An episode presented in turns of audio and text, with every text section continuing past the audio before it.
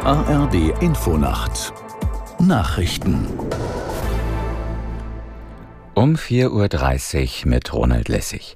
Verteidigungsminister Pistorius hat vor Kriegsgefahren auch in Europa gewarnt. Das machte der SPD-Politiker in der ZDF-Sendung Berlin direkt deutlich. Aus der Nachrichtenredaktion Petra Mittermeier. Pistorius sagte wörtlich, wir müssen kriegstüchtig werden und wir müssen wehrhaft sein und die Bundeswehr und die Gesellschaft dafür aufstellen.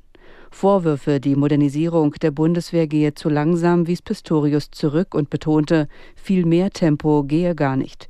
Er verwies darauf, dass es für zwei Drittel des 100 Milliarden Euro Sondervermögens schon Verträge gibt.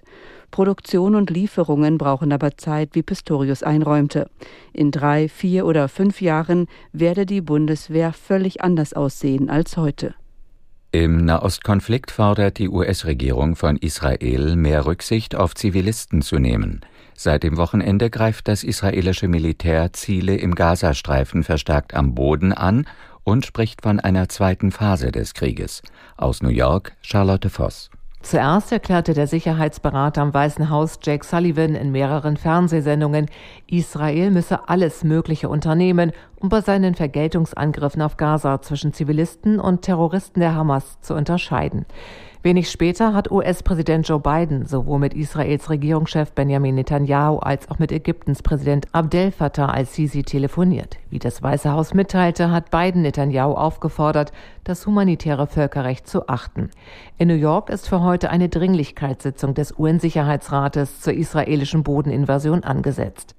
In der Ampelkoalition droht ein Streit über eine mögliche erneute Aussetzung der Schuldenbremse.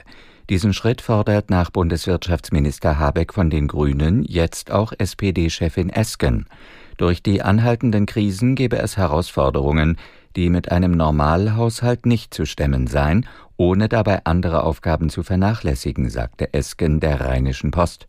FDP-Finanzminister Lindner hat dagegen mehrfach betont, den Kurs der Haushaltskonsolidierung fortsetzen zu wollen.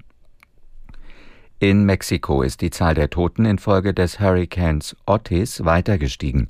Nach Angaben der Regierung kamen an der Pazifikküste mindestens 48 Menschen ums Leben, sechs weitere gelten als vermisst.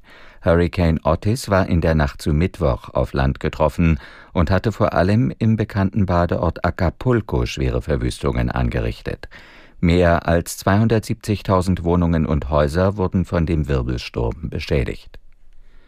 Das Wetter in Deutschland. Am Tage im Südosten trocken, von den Alpen her Aufheiterungen, sonst bewölkt und gebietsweise Regen, 12 bis 20 Grad. Die weiteren Aussichten am Dienstag viele Wolken und Regen bei 10 bis 17 Grad, am Mittwoch von West nach Ost Durchzug von Regen und etwas Sonne danach, auch bei 10 bis 17 Grad. Das waren die Nachrichten.